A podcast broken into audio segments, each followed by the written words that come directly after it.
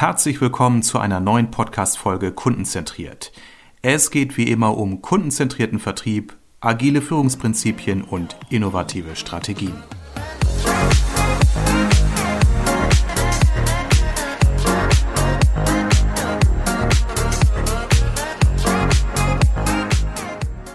Ich freue mich, dass ich heute den Renke Haberich zu Gast bei mir habe. Renke ist selbstständiger Berater, aber kommt aus dem Bereich Key Account Management, war fünf Jahre bei Iglu, war dann Head of Sales bei White Label E-Commerce und äh, erstmal schön, Renke, dass du da bist. Herzlich willkommen. Hi, vielen Dank. Renke, äh, ich habe ja schon zwei, drei Sätze über dich gesagt, aber natürlich möchte ich dir die Gelegenheit geben, dass du vielleicht das eine oder andere nochmal ergänzt oder erweiterst oder vielleicht auch korrigierst. Äh, Renke, wer bist du? Was machst du? Was hat dich hier in den Vertrieb getrieben? Ähm, ja, gerne. Äh, ich äh, also ja, bin Renke, bin, bin 34, komme ursprünglich aus Göttingen, ähm, habe da so meine Jugend den Fokus auf Basketballspielen gelegt und ähm, war dann aber auch relativ schnell klar, dass ich damit kein Geld verdienen werde und ähm, habe mich dann Richtung BWL orientiert, äh, weil ich ursprünglich ins Marketing wollte. Das war irgendwie so die Idee hinter dem BWL-Studium und habe dann ähm, äh, im, so be zu Beginn meines Masters mit dem alten Kommilitonen unterhalten, der in den Job gegangen ist und zwar direkt in den Vertrieb. Und dann, obwohl ich mit dem die ganzen Marketingkurse hatte. Und da habe ich irgendwie das erste Mal von Vertrieb gehört, mich mit dem drüber unterhalten. Äh, fand das super spannend, habe dann angefangen drüber zu lesen und mich zu informieren. Das war so alles in diesen zwei Jahren Master und habe dann am Ende des Masters entschieden, ich ich wollte unbedingt Konzernkarriere im Konsumgüterbereich machen und da war, wusste ich auch, dass man Vertrieb und Marketing beides machen muss im Laufe der Karriere und dann habe ich gesagt, mache ich, bewerbe ich mich auf beides. So, das war so ein bisschen der Vertriebseintritt. Dann habe ich, ähm, wie du gesagt hast, bei Iglo angefangen als Trainee im Sales. Ähm, also habe im Grunde erstmal den Vertriebsjob bekommen, war wollte dann auch immer noch mal unbedingt ins Marketing. Das hat auch geklappt. Habe aber gemerkt, ähm, das, als ich im Marketing saß, war spannend, aber mich zieht's zurück in den Vertrieb. Also das war so die, der letzte Proof, so okay, ich bin, bin Vertriebler. Ähm, und ja, das war so die Bestätigung. Und dann habe ich bei Iglo irgendwann gemerkt, ähm, dass ich nochmal die Branche wechseln will und bin dann äh, von Iglo nach fünf Jahren da Key Account Management in die IT-Branche gegangen und habe da Akquise-Sales gemacht bei äh, White Label E-Commerce. Die haben eine Software für den Verkauf von Tickets.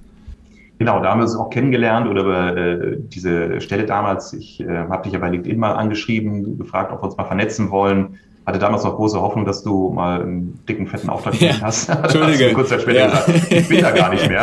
Ja. Super, ich hätte eigentlich die Freundschaft zu dir jetzt beenden müssen, aber wir haben uns weiter äh, unterhalten, geschrieben, telefoniert, weil wir einfach gemerkt haben, hey, wir haben da irgendwie auch eine gute Wellenlänge und äh, auch ähnliche Interessen und Themen. Ähm, erstmal finde ich cool bei dir, Renke, du bist ja noch äh, verhältnismäßig jung und du hast Vertriebserfahrung. Das ist ja äh, keine sehr häufige Kombination. Die, die richtig Vertriebserfahrung haben, sind ja auch schon so alte graue Herren. Ja. Ähm, und die jungen Menschen, äh, die erzählen zwar ganz viel über Vertrieb, aber kennen den gar nicht so richtig. Also das ist ja wirklich eine coole Kombination, eben Erfahrung äh, und auch dein ja noch junge Art und auch deine Affinität zu diesem ganzen Thema SaaS, äh, zum Thema KI, das werden wir auch gleich nochmal drauf zu sprechen kommen. Also alles, was sich auch im Vertrieb gerade so revolutionär entwickelt, also weg von dieser klassischen äh, Kaltakquise, Lead äh, Generation, so über Adress sammeln und so weiter, mhm. hin zu eben einer Vermischung von Marketing und Vertrieb, künstliche Intelligenz, Datenanreichung und, und, und. Das ist ja ein riesen, eine Riesenwolke mit auch ganz viel Nebel für viele. Naja, und wir hatten einfach gesagt, wir schnacken mal eine Runde miteinander, ohne wirklich ein festes Thema. Mhm. Das ist heute der Podcast ohne festes Thema, aber natürlich mit dem großen Rahmen Vertrieb und der Frage so, wo steht Vertrieb momentan, wohin entwickelt sich's? Haben wir eigentlich ja doch ein Thema. Ähm, ja, was mich als erstes nochmal interessiert hatte, ich wiederhole nochmal die Frage, Renke, warum hast du gerade jetzt dich äh, selbstständig gemacht? Das ist ja auch äh, spannend, ne? in Zeiten der Pandemie, ähm, wo alles so ein bisschen so auf, auf Standby oder auf Hold steht und aus dem warmen Nest herauskommt, zu sagen, ach, jetzt springe ich mal ins kalte Wasser. Cool. Ist das so ein bisschen deine Sportlermentalität? Ähm, also ehrlich gesagt habe ich gar nicht so viel darüber nachgedacht, dass das jetzt vielleicht gar nicht so ein guter Zeitpunkt ist. Ich glaube, weil die Pandemie ja auch so ein bisschen, naja, hoffentlich am Abklingen ist, ähm, aber auch, ähm, ich glaube, weil sich, äh, also du hast gerade gefragt, ist das meine Sportlermentalität? Also war es ganz lange nicht. Ich hatte ganz, ich hatte immer die Idee, irgendwie Selbstständigkeit wäre vielleicht mal cool und ich glaube, ich fühle mich da freier, aber hatte immer auch echt, muss ich sagen, ziemlich einen äh, Schiss davor, irgendwie vor dieser Unsicherheit und vor diesem Ich weiß nicht, wie viel Geld monatlich dann kommt und ich weiß nicht, ob es funktioniert und was kann eigentlich alles passieren.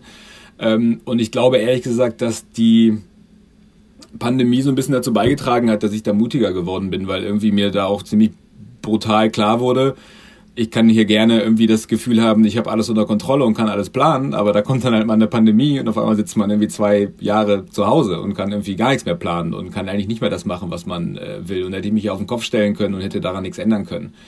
Und ähm, das hat mir, glaube ich, dabei geholfen zu sagen, okay, dann das ist eigentlich Isolo, äh, ähm, die Illusion von äh, Kontrolle, dann kann ich jetzt auch das, das abgeben und im Grunde mich trauen. Und das war im Grunde so auch, ja, eigentlich irgendwie gesagt, man weiß nie, was dazwischen kommt im Leben, dann sollte man irgendwie in der Zeit, wo man die Freiheiten hat, die Dinge machen, auf die man Lust hat. Und das war so ein bisschen, glaube ich, der letzte, der letzte Schubser und hat mir tatsächlich auch viel von dieser Angst, die ich vorher hatte, genommen und hat mich irgendwie da total frei aufspielen lassen, um jetzt zu sagen, ähm, ich mache mich jetzt selbstständig. Habe dann irgendwie das Thema für mich auch relativ schnell klar gehabt und habe ähm, auch während der Pandemie war ja Vertrieb auch ein Thema, was schwierig wurde, aber habe einfach gesehen, dass da auch viel diskutiert wird, viel nicht in Stein gemeißelt ist, viel neu gefunden wird und viele Unternehmen auch einfach Bedarf haben daran, wie man das jetzt eigentlich ähm, macht und es da weiter Herausforderungen gibt. Und so wurde das dann irgendwie, war es auf einmal für mich ganz klar und logisch, dass ich jetzt diesen Schritt gehe und seitdem ist es irgendwie eine,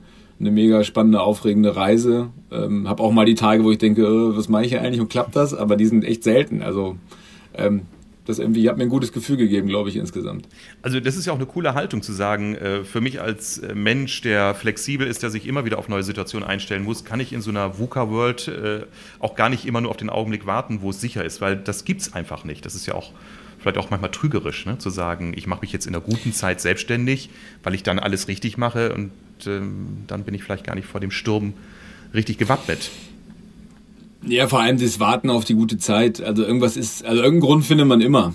Dann war es irgendwie äh, Trump an der Macht und die Märkte waren hektisch und dann war dies und dann war jene. Also irgendwas, also ich glaube, äh, man muss dann irgendwie auch einfach mal loslegen und was für mich so ein bisschen das neue Credo ist, mach Dinge, die du nicht, die dir keinen Spaß machen, nicht zu lange. Also man muss, glaube ich, immer mal wieder durch eine Talsohle durch, aber man sollte das nicht dauerhaft machen und zum Zweiten, wenn man irgendwas hat, was man immer gerne mal ausprobieren will, dann sollte man das ausprobieren, weil kann halt auch mal eine Zeit kommen, wo man nichts ausprobieren kann. Ja, ja. Ähm, also ja. das. Äh, und, und ich höre raus, es ist doch ein bisschen der Sportler in dir, weil ich sag mal, du kennst ja auch diese schönen ja, Wetterjogger, ne? diese schönen Wetterjogger, die sagen, scheint die Sonne, aber da ganz hinterm Horizont, da kommt die eine kleine Wolke. Ich sollte vielleicht heute besser nicht laufen. Ja, ja, das ähm, stimmt. Das habe ich durch, durch Sport gelernt. Ähm, äh, also vor allem durch, durch Basketball in Göttingen, dass im Grunde okay, die Halle ist staubig, das ist egal. Okay, draußen regnet es, wir laufen trotzdem. Also einfach, will man es oder will man es nicht und dann muss man es halt machen. Und dann ist halt natürlich, ist nicht jeden Tag das Wetter schön und nicht jeden Tag fühlen sich die Beine frisch an, dann tut auch mal was weh und man muss halt trotzdem irgendwie hin. Und das ähm, gibt einem halt so eine gewisse äh, Ruhe bei Hindernissen, weil man halt irgendwie ja schon irgendwie jeden Tag Hindernisse überwunden hat und dann ja, einfach sagt, ja. naja, wird schon, ja, wird und, schon klappen. Äh, genau, und das, das, ähm, wir müssen es ja gar nicht so auf so Motivationsthemen wie, wie äh, Joggen, Abnehmen, Rauchentwöhnung übertragen, sondern auch im Sales mal bleiben. Äh, ich glaube, das kann jeder ähm, Head of Sales auch bestätigen. Es gibt äh, ja immer so diese klassische Drittelung in Vertriebsteams. Ne? Das eine Drittel, was einfach läuft, die schreiben und laufen. Dann gibt es das Drittel so im Mittelfeld und dann gibt es immer die, dieses untere Drittel, die eben ihre Ziele nie erreichen. Das sind häufig eben auch die, die sagen, ja, unser CRM-System läuft noch nicht richtig stabil und äh, die Kunden sind so schlecht erreichbar und in meinem Gebiet ist es sowieso schwieriger. Also sie haben tausend Gründe, warum es eben nicht funktioniert und andere sagen sich, ja, ich sag mal, wie die dicke Hummel, die ja bekanntlicher, bekannterweise fliegt, aber eigentlich es gar nicht kann, die tut es dann einfach. Ne? ähm, ja, genau. Ja, also viel Metaphorik, aber jetzt mal vielleicht wieder so zurück zum, zum Konkreten. Ähm, du hast dich ja jetzt schon ganz gut wieder gesettelt. Ähm, nicht, nicht ganz gut wieder, sorry. Du hast dich sehr gut gesettelt. Äh, seit wir uns das letzte Mal ja. gesprochen haben, hat sich ja auch einiges bei dir getan. Das heißt, du hast Beratungsprojekte, du hast Vertriebsprojekte. Cool. Ähm, wo siehst du denn so aus deiner Sicht als junger Vertriebsberater, Unterstützer so, so Beratungsbedarfe? Ähm, ist das klassisches Training? Ist das äh, auch so in Richtung KI gehen schon? Wollen die Menschen komplexe Themen haben? Wollen die auch eine Vermischung von Marketing und Vertrieb? Was nimmst du da so wahr am Markt? Also worauf ich mich so ein bisschen konzentriere, weil ich es auch am spannendsten finde, sind Unternehmen, die, die relativ jung sind und am Anfang ähm, und äh, oder den nächsten Schritt machen wollen halt, und dafür Vertrieb brauchen und vorher keine Vertriebserfahrung haben. Sind also nehmen wir mal ein konkretes Beispiel: Food Startup, Gründer, ähm, jung, vielleicht ein, zwei Jahre Berufserfahrung, äh, oft im Marketing, was ich so sehe. Und dann fangen die an, ein cooles Produkt zu entwickeln in der eigenen Küche und gehen raus und haben irgendwie einen Online-Shop dann und verkaufen das erstmal online. Und dann ist so ein bisschen die Frage, okay, jetzt jetzt möchte ich irgendwie dann doch schon bei Rewe, Edeka und so weiter stehen, also in, in Lebensmitteleinzelhandel. Und dann ist die Frage, wie, wie, wie, dann steht man davor, wie kommt man da jetzt rein? Und da kann ich halt ähm, von Anfang an Unterstützung äh, geben und einfach sagen, was muss man machen, was, worauf achten die Einkäufer, mit wem muss man sprechen, wie kommt man da rein? Und das Gleiche, ähm, wenn man mal bei so Software oder jetzt Beispiel Softwareentwicklungsagentur spricht, man gründet eine Agentur, man hat Entwickler, man hat da eine Kompetenz, man hat so ein bisschen Netzwerk und kriegt da vielleicht auch mal einen Kunden drüber, aber eigentlich so die Frage, wie macht man eigentlich Vertrieb? Also zusammengefasst, junge Unternehmen, wo die Gründer keine Vertriebserfahrung haben, aber spannende Unternehmen sind und die dann im Grunde den, ähm, die ersten Ansatzpunkte für einen Vertrieb brauchen, aber auch eine Struktur, wie man das im Grunde über sagen wir mal, das erste Jahr gut aufziehen kann und was die Dinge sind, die man machen muss. Ähm, da, glaube ich, kann ich äh, Firmen extrem viel helfen. Es macht mir super viel Spaß und ähm, da ist, glaube ich, auch einfach Bedarf, weil Vertrieb ja schon noch, also an deutschen Unis, aber auch generell immer noch so ein Thema ist, wird besser, finde ich, aber generell so ein Thema ist, ja, irgendwie fast schon Tabuthema, also irgendwie so ein bisschen immer so ein, so ein Geschmäckle dabei, ach, du bist Vertriebler und naja, und äh, dann, glaube ich, sehen mich viele Leute im Anzug und Passat irgendwie die Autobahn knallen mit 260 und irgendwie Leute nerven. Das, davon sind wir ja weit entfernt. Ähm, also ich glaube einmal dieses, äh, da erste Vertriebsschritte irgendwie den Leuten helfen, wo sie anfangen müssen. Und das sind dann auch oft Fragen wie, ja, kann ich denn einfach anrufen? Wie viele Mails kann ich denn schreiben? Und, hm, und wie, äh, jetzt hat wurde ich hier abgewimmelt, ist das normal? Ja, ja, ist normal. Ja, du musst nochmal mehr anrufen. Und wenn du das Gefühl hast, du hast schon einmal zu viel angerufen, dann ruf besser nochmal einmal an, weil normalerweise der Nicht-Vertriebler ist irgendwie ein bisschen zu schüchtern. Und da kann man Leuten, glaube ich, schon extrem viel helfen ähm, und äh, dazu habe ich mir so ein bisschen zur Aufgabe gemacht, auch den Vertrieb aus dieser aus dieser Ecke rauszuholen, dass das irgendwie so ein, so ein äh, was du meintest, so ein bisschen ältere weiße Männer, also ich will die, diese, diesen Begriff gar nicht so belasten, aber äh, der ist in aller Munde gerade, aber ja, es gibt auch junge, entspannte Vertriebler. Wir haben nicht alle einen Anzug und eine Krawatte an, sondern wir sind auch irgendwie äh, agil denkende, entspannte Leute, die halt irgendwie nicht Marketinginteresse haben, sondern Vertriebsinteresse. Und ähm, da habe ich mir so kleine, auch kleine Missionen genommen, das so ein bisschen in die Köpfe der Leute mehr zu kriegen.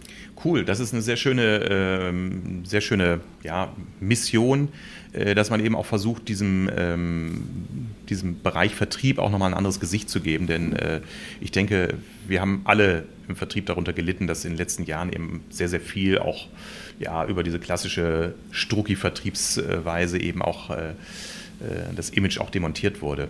Eigentlich eine sehr coole Sache, sich mit, äh, mit Menschen in Verbindung zu bringen, die möglicherweise Bedarf haben, die Unterstützungsbedarf haben und dann zu wissen, äh, ich habe ein Produkt oder ich kenne jemanden, der gutes Produkt hat und bringe das sozusagen in den Match. Das ist ja letztendlich eine gute Form von, Vermittlung, von Zuhören, von, von Diagnostik, von, von Kommunikation, ähm, auch Ideenreichtum, Kreativität. Da kommen ja ganz viele Ressourcen zusammen, wenn man die eben nutzt. Ne? Das Total. Und ich finde, was man immer wieder dann auch sich daran erinnern muss, ist, wenn das, wenn das gut läuft, dann, also das ist ja das Ziel, dass beide Seiten einen Mehrwert haben. Einmal, ich verkaufe mein Produkt, aber ich verkaufe das an jemanden und ich helfe mit diesem Produkt meinem Gegenüber und habe dem total viel Last genommen. Also das ist ja das Ziel im Vertrieb. Es geht ja nicht darum, irgendwie auf Teufel komm raus Umsatz zu machen, sondern es geht darum, die Kunden zu finden, die die Lösung gebrauchen können und denen man damit extrem hilft. Und wenn es keinen Vertrieb gibt, dann werden diese Leute sich niemals treffen und ja. beiden Seiten ist nicht geholfen. Also das darf man, glaube ich, nicht vergessen dabei. Ja, Ich bin ja auch jemand, der sagt, ich würde auch äh, KPIs äh, umbenennen oder andere auch nutzen. Ja? Im, Im, Unternehmen wird ja immer ganz stark nach Umsatz oder Anzahl der Termine geschaut, äh, Ertrag, EBIT und so weiter. Ich würde auch mindestens ein, zwei äh, KPIs einführen nach dem Motto, ähm, wer hat wie, viel, wie viele Kunden in diesem Monat zufriedengestellt, wer hat wie viele Probleme gelöst. Also eher auch auf andere Begrifflichkeiten fokussieren, damit den Beteiligten auch klar wird, Vertrieb bedeutet eben nicht nur x Euro Umsatz zu generieren, sondern den generiere ich automatisch, wenn ich Y Kunden helfe, ihr Problem zu lösen. Ähm, und das ist eine Total, viel schönere ja. Aufgabe, Ähm, äh, du bekommst ja auch eine ganz andere Haltung, äh, eine ganz andere Rolle bei deinen Kunden. Du wirst als Experte gehandelt, du wirst um Rat gebeten, du hast eine viel längere Customer Lifetime Value, weil, weil die Kunden kommen immer wieder auf dich zu. Es ist fürs Ego wunderschön, wenn Kunden dich bitten, ob du im nächsten Monat noch für sie Zeit hättest, als wenn du bemüht bist, einen Termin zu bekommen, um dann noch einen Auftrag zu platzieren, weil du musst diesen Monat noch 10.000 Euro closen oder so. Ne? Also ich kann verstehen, wenn nach der alten Schule noch Vertrieb gemacht wird, dass es immer weniger junge Menschen gibt, die Bock haben auf so einen Job. Ja, viele Unternehmen rekrutieren ja ihre eigenen Vertriebsmitarbeiter inzwischen aus der eigenen Organisation, nicht aus dem Arbeitsmarkt, sondern aus der eigenen Organisation. Die nehmen dann irgendwelche Development- oder Service-Mitarbeiter aus anderen Teams mal ins Gespräch und sagen, hey, hättest du nicht Bock, mal im nächsten Jahr Vertrieb bei uns zu machen? Kriegst auch einen Firmenwagen und einen Laptop. Ja, und da sagen nämlich 80 Prozent, habe gar keinen Bock auf diesen Passat. also muss man schon andere Anreizsysteme geben. Also das ist schon so ein bisschen tragisch in manchen Unternehmen. Ja, total. Und ich glaube auch dieses, was du gerade mit dem Dienstwagen, Vertrieb ist ja immer klassisch, so ja, hier gibt es auch irgendwie eine, eine, dicke Karre. Und ich glaube, da muss man halt irgendwie verstehen, dass das, dass, äh, auch wenn es Vertriebler sind, sind es junge Leute, wo das Auto nicht mehr das Statussymbol ist, wo man anders denkt. Und ähm, ich glaube, da passiert gerade irgendwie viel, dass ähm, ja, von diesen klassischen Vertriebspersonen, dass man da, dass das irgendwie weniger wird und ähm, das Interesse da auch aufgeht. Das ist ja auch ein schönes, also gerade die, so ein bisschen finde ich so, Startup Berlin mit Software stürzt sich ja auch auf dieses Vertriebsthema und da passiert halt in dem Zuge auch extrem viel. Ähm, das ja. finde ich einen, einen, guten Trend. Ja, ja. Ich springe nochmal zurück. Ich habe schon befürchtet, dass wir viel springen werden, so wie ich uns ja. einschätze. Äh, du hattest mal so sieben Sätze zuvor gesagt, äh, hast vom Netzwerk gesprochen und auf der anderen Seite auch die Frage, darf ich den jetzt einfach anrufen? Wie viele Mails schreibt man? Ich glaube, das ist eine spannende Kombination. Ne? Also auf der einen Seite so in Netzwerken zu denken, wie funktioniert überhaupt ein gutes Netzwerk, aber dann auch pragmatisch zu werden. Ähm, ich hatte gerade letzte mhm. Woche noch einen Workshop äh, mit einem ähm, Unternehmen ähm, zum Thema Social Selling und der Vorstandsvorsitzende war mit im, in dem Workshop und der fragte dann, Armin, ich habe ja ein super Netzwerk, aber wie gehe ich das an? Und da wird mir bewusst, der Peter, dieser Vorstand, der ist ähm, wie ich schon über 50, ja, ich hoffe, ich tue ihm nicht unrecht, ja.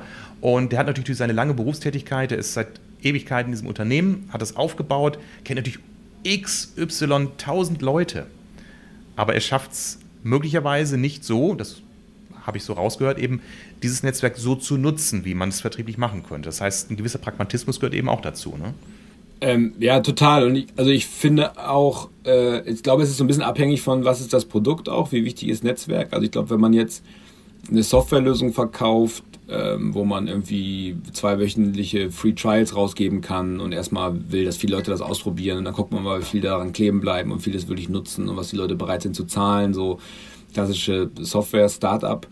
Ich glaube, da braucht man Masse, da braucht man Leads, da glaube ich, braucht man auch einfach irgendwie eine Masse an Daten, um schlauer zu werden. Und da, glaube ich, ist so ein Netzwerk hilfreich, um mal die ersten ein, zwei, drei Kunden zu bekommen. Aber insgesamt, glaube ich, darf man da sich nicht auf sein Netzwerk stützen. Aber bei Produkten, wo Beispiel Softwareentwicklung, braucht man, glaube ich, ein bisschen mehr Vertrauen. Die Leute müssen einmal einen Riesenbatzen Geld bezahlen, um das, damit die Agentur auf einem weißen Blatt Papier quasi anfängt und was entwickelt. Und da, glaube ich, ist das Netzwerk viel wichtiger. Aber man kann ja genauso, wie man ähm, wie ein Softwareunternehmen Leads und Prospects bekommt, genauso kann man ja auch sein Netzwerk erweitern, dass man Leute bei LinkedIn anschreibt und ähm, auch das automatisiert und sich dann aber halt mit denen trifft, um mit denen Mittag zu essen und mit die kennenzulernen und zu erklären, was man macht und dann mit denen sich nochmal zu treffen und dann vielleicht ein Jahr später sagen jetzt haben wir Bedarf. Also ich glaube, der Mechanismus ist immer relativ ähnlich. Man muss halt oben in den Funnel was reinwerfen und unten kommt was bei raus. Ich glaube, man muss sich nur klar werden, ähm, was ist das für ein Produkt, wie hoch ist das Involvement? Und wer ist die Zielgruppe? Und dann entsprechend irgendwie sich überlegen, wie man dann damit umgeht und wie, was dann die richtigen Termine sind. Und ich glaube nicht, dass man immer einfach was aus der Schublade ziehen kann, sondern muss sich schon immer einmal mit Menschenverstand dann auch einfach überlegen, was ist hier wohl das Richtige jetzt. Ja, ja. Also ähm, genau, es ist, es ist eben beides. Ne? Also man muss eine gewisse äh, Strategie haben, also einen gewissen Prozess und da muss man eben wissen, wie man es tut. Mir hat mein Freund erzählt, äh, er hätte erst spät begriffen, wie das mit dem Flirten äh, in der Disco so funktioniert hat früher. Er sagte, er gehörte, er gehörte früher immer so zu den Losern. Äh, so wenn er eine Frau angesprochen hat, hat einen Korb bekommen, dann war den ganzen Abend geknickt. Und die, die immer die hübschesten Frauen hatten, die haben eine Frau angesprochen, haben einen Korb bekommen und haben sich umgedreht, haben die nächste angesprochen. Die haben es einfach dann über die Anzahl der sogenannten Leads gemacht. Ja, ja. Ja, ist. Ja, der, der ja, Punkt. Vergleich ist, äh, Vergleich ist gar nicht, gar nicht, gar nicht so äh, äh, verkehrt vielleicht. Also ja, ich glaube, man muss im Vertrieb, das ist eine Sache, die man als Vertriebler halt auch irgendwie, ähm, also ich musste es lernen, ich konnte es, mehr mich am Absagen am Anfang auch tierisch geknickt ähm, und auch Konflikte mit, also bei Iglo war es ja mehr Account Management, der Konflikt, bis man irgendwie verstanden hat, na, das gehört dazu. Und es ist ja auch, man kann auch ein klein bisschen so ein Spiel draus machen. Und dann, wenn man als Vertriebler an den Punkt kommt, dass eine Absage eigentlich also es gibt immer noch Absagen, die einen treffen, wenn man kurz vor Abschluss ist. Aber die Absagen am Anfang und das war am Telefon abgewimmelt werden, wenn das einen nicht mehr stört, hat man schon extrem viel gewonnen, weil dadurch wird der Job aber immer viel leichter. Mhm. Wenn einen das ja. jedes Mal bis ins Mark erschüttert, dann, dann ist es schmerzhaft. Also da muss man, glaube ich, auch so ein bisschen, das kann man lernen, aber muss auch so ein bisschen der Typ für sein, glaube ich. Ja, und jetzt, jetzt stürzen sich ja momentan auch alle auf das, das Thema Networking, Social Selling auf LinkedIn und, und andere Netzwerke. Und ähm, ich erlebe oft, dass ähm, Menschen dann enttäuscht sind, weil sie nicht das erreichen, was sie erhofft hatten. Und dann gucke ich mal erstmal auch auf, auf so quantitative Werte wie, äh, mit wie vielen Menschen bist du denn vernetzt? Ja, kürzlich habe ich mit jemandem gesprochen, der hat irgendwie 130 Kontakte auf LinkedIn. Da sage ich, ja, ist doch kein Wunder, dass da nichts passiert. Wenn du einen Postbeitrag absetzt, ja. dann hast du eben nur ein, zwei Likes. Hast du aber das Zehnfache an Kontakten, dann kannst du das entsprechend hochrechnen. Ne? Einfach im Dreisatz. Und das wird auch dann bei der Anzahl der Leads das gleiche sein. Hast du zehnmal mehr Netzwerkpartner und pflegst du dieses Netzwerk, wirst du auch das Zehnfache an Leads generieren. Ne? Ähm, das ist ein recht simpler Mechanismus, aber deswegen ist das Vorgehen nicht simpel. Das gehört, also viele sagen immer, ja, äh, Verkaufen ist Beziehungsmanagement. Ja, ist, das ist es definitiv, auch im, im Social Networking. Äh, es geht darum, wirklich erstmal Beziehungen herzustellen und diese auch zu pflegen und nicht gleich zu melken und zu glauben, ich könnte nach der ersten Vernetzungsanfrage sofort einen Termin für ein Beratungsgespräch irgendwie dahinterher schießen. Ne? Das finde ich ja ganz, ganz peinlich. Ähm, ähm, ja.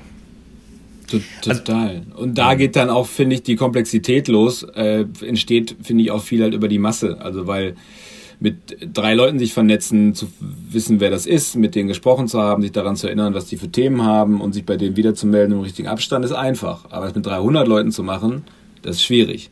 Da braucht man dann ein CRM-Tool, ein System, wie man das macht, ähm, wie man sich das gut merken kann, wie es auch trotzdem Spaß macht, wie die Leute gegenüber sich auch gewertschätzt fühlen. Und dann geht halt los, dann braucht man halt die Setups und die CRM-Tools und die, die Kalendereinträge und so weiter. Und ich finde, so entsteht halt dann im Vertrieb auch schnell die Komplexität, weil man halt ähm, Masse braucht und dann auch einen Weg finden muss, wie man das effizient machen kann. Weil wenn man zu viel Zeit auf den falschen Kunden verbraucht, dann hat man weniger Zeit, um mit den richtigen Kunden zu sprechen. Und es geht relativ schnell, dass das dann auch kritisch wird. Ja, ja, genau. Also ich merke, dass das Thema zwar äh, technisch schon leistbar ist, äh, über moderne CRM-Anwendungen und, und andere Tools, Stichwort Dealcode. Ähm, du bist ja auch mit dem Alex Welch in der Kooperation. Die haben ja ein ganz ja. cooles äh, Tool entwickelt, eine Software entwickelt, die ja wirklich über künstliche Intelligenz ja auch auf das Wahrscheinlichkeiten berechnet, aufgrund der ja, Informationen, ähm, die aus dem CRM-System gezogen werden. Aber dafür braucht es eben in vielen Unternehmen auch erstmal die Grundlage. Also ich denke, ein junges Startup-Unternehmen ist dann eher bereit zu sagen, komm, wir investieren jetzt mal ähm, in HubSpot oder Salesforce oder nochmal andere Tools und, und gehen das gleich von vornherein richtig an. Aber bei vielen älteren, so, so eher Industrieunternehmen, merkst du ja, dass es, ähm, ja, die sind dann noch sehr SAP-lastig und dann gibt es vielleicht ein CRM, aber ich kenne auch noch Excel-Listen in Unternehmen. Da ist ja dieses Thema Datenlage erstmal noch schwierig.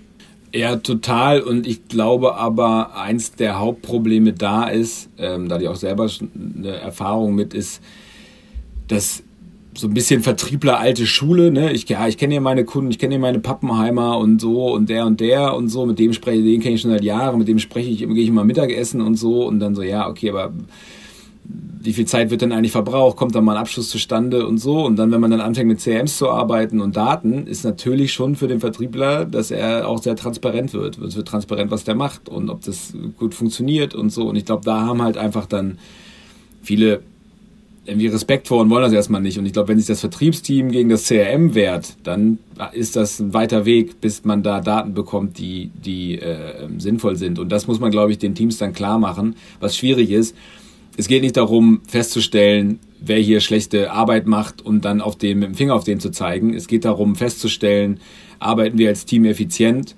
Und es wird welche geben, die arbeiten effizienter als andere, aber das Ziel ist dann, wie kriegen wir alle dahin, dass sie effizient arbeiten. Und vielleicht ist der eine im Cold Calling besser und der andere ist im Mailing besser und ist darüber erfolgreicher. Und das muss man halt ähm, sich angucken, aber das Ziel ist, dass, dass man im Grunde das Spiel aller Spieler analysiert und damit alle besser macht, genauso wie man es in einem Profisportverein auch macht, um nochmal die Brücke zum Sport zu schlagen. Man will ja verbessert werden und das, darum geht es ja aber genau bei dieser Datenlage.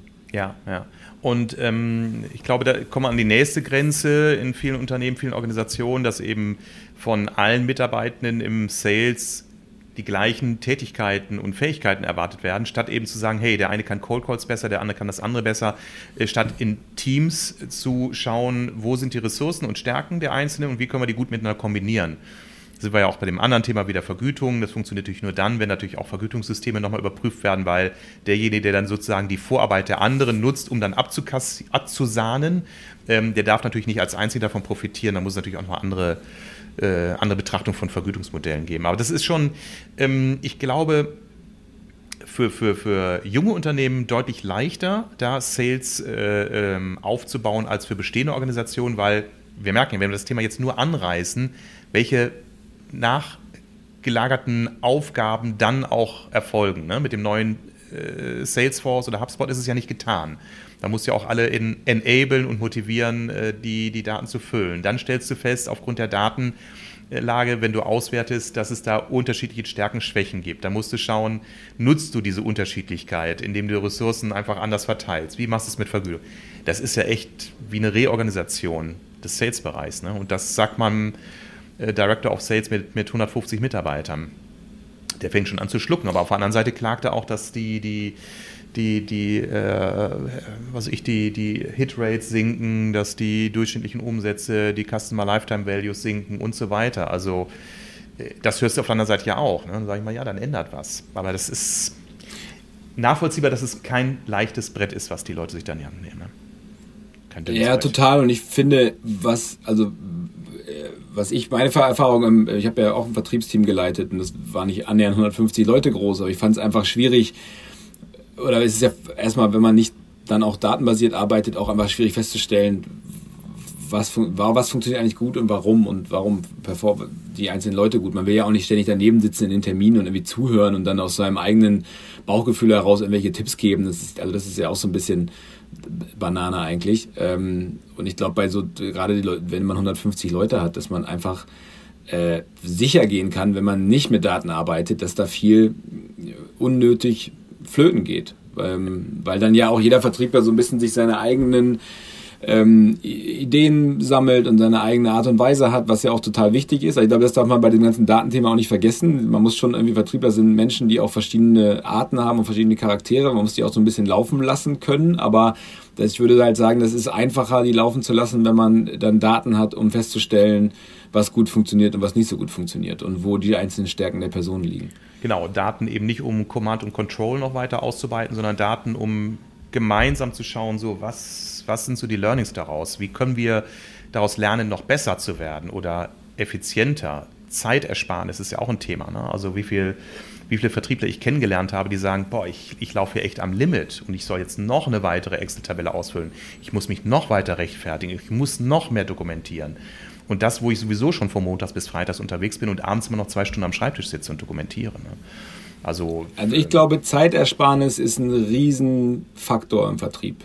Äh, mhm. Genau das. Mhm. Ist also wenn man 10 Leads hat, dann ist, muss man nicht effizient sein. Wenn man aber 200 hat, dann ist genau das. Dann man, kommt man schnell an seine Grenzen und wenn man Wege findet, über Automatisierung zum Beispiel sich zu, quasi zu verdoppeln. Also wenn ich quasi am Telefon bin und in der Zeit schreibt ein, ein guter LinkedIn-Bot gute Nachrichten oder Kontaktanfragen an eine Zielgruppe, die ich vorher rausgesucht habe.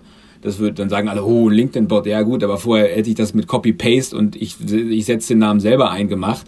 Jetzt macht das der Bot für mich. Das ist immer, am Ende kommt die gleiche Nachricht an. Und wenn ich in der Zeit zwei Kundentelefonate machen kann und das läuft im Hintergrund, aber einmal bin ich doppelt so schnell wie vorher. Also das muss man, das, das sind Dinge, die man, die leicht zu bekommen sind, auch ähm, Tools, die auch nicht besonders teuer sind und die da extrem helfen.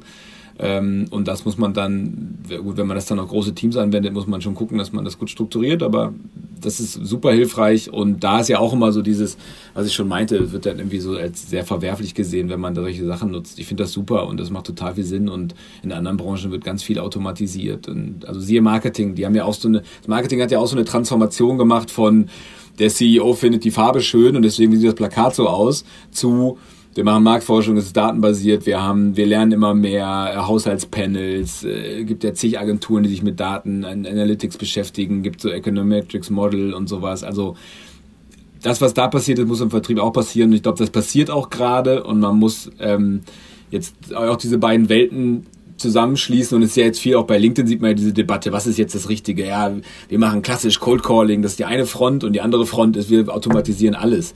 Und ich glaube, das Fronten sind Quatsch. Man muss sich zusammentun und sagen, okay, was ist eigentlich der geilste Mix aus diesen Sachen? Weil man braucht alles, glaube ich. Also man kann sich nicht nur auf die eine Sache konzentrieren.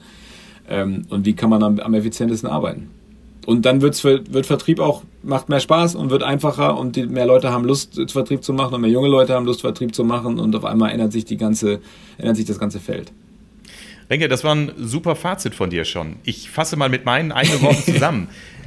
Weniger Danke. Zeit, mehr Erfolg, mehr Spaß. Ist das ein Hammer-Statement und das im Vertrieb, äh, einem, einem ja. Bereich, äh, den man äh, eigentlich von außen eher zuschreibt, boah, viel arbeiten, Geld verdienen ja, aber dafür muss man extrem viel arbeiten und es ist auch nicht jedermanns Sache, weil es ist auch manchmal ein ganz schöner Knüppeljob. Nee, ganz im Gegenteil. Ich kann dir recht geben, Renke, ich bin ja nur ein paar Tage älter als du. Ich mache seit vielen Jahren Social Selling, das heißt, ich mache keine Kaltakquise mehr. Ich bin so happy, dass äh, ich tolle Leads generiere, dass Kunden auf mich zukommen oder potenzielle Kunden, dass ich auf die Weise nicht nur Umsätze generiere, das ist zweitrangig, sondern dass ich einfach tolle Menschen kennenlerne, die mit mir zusammenarbeiten wollen, weil sie mir zutrauen, dass ich deren Probleme löse, dass ich ihnen helfe. Das sind alles richtig gute Geschäftspartner, mit denen ich tolle Arbeitsverhältnisse habe, freundschaftlich und, und fachlich verbunden bin mit denen. Also mir hat Vertrieb noch nie so viel Spaß gemacht wie in den letzten Jahren. Und ähm, du scheinst es offensichtlich ähnlich zu sehen, Renke. Und von daher vielen Dank, dass du mit mir einfach mal geschnackt hast, wie man so schön sagt.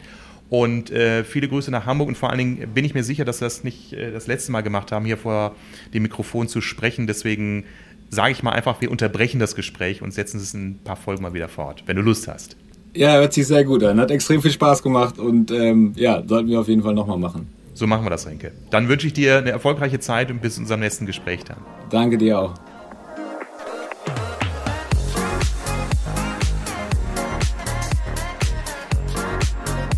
Vielen Dank fürs Zuhören. Alle wichtigen Infos und Links findest du übrigens in den Show Notes. Wenn dir diese Folge gefallen hat, gib mir bitte eine positive Bewertung bei iTunes oder deinem Podcast-Anbieter, damit ich weiß, welche Themen für meine Zuhörer besonders relevant sind.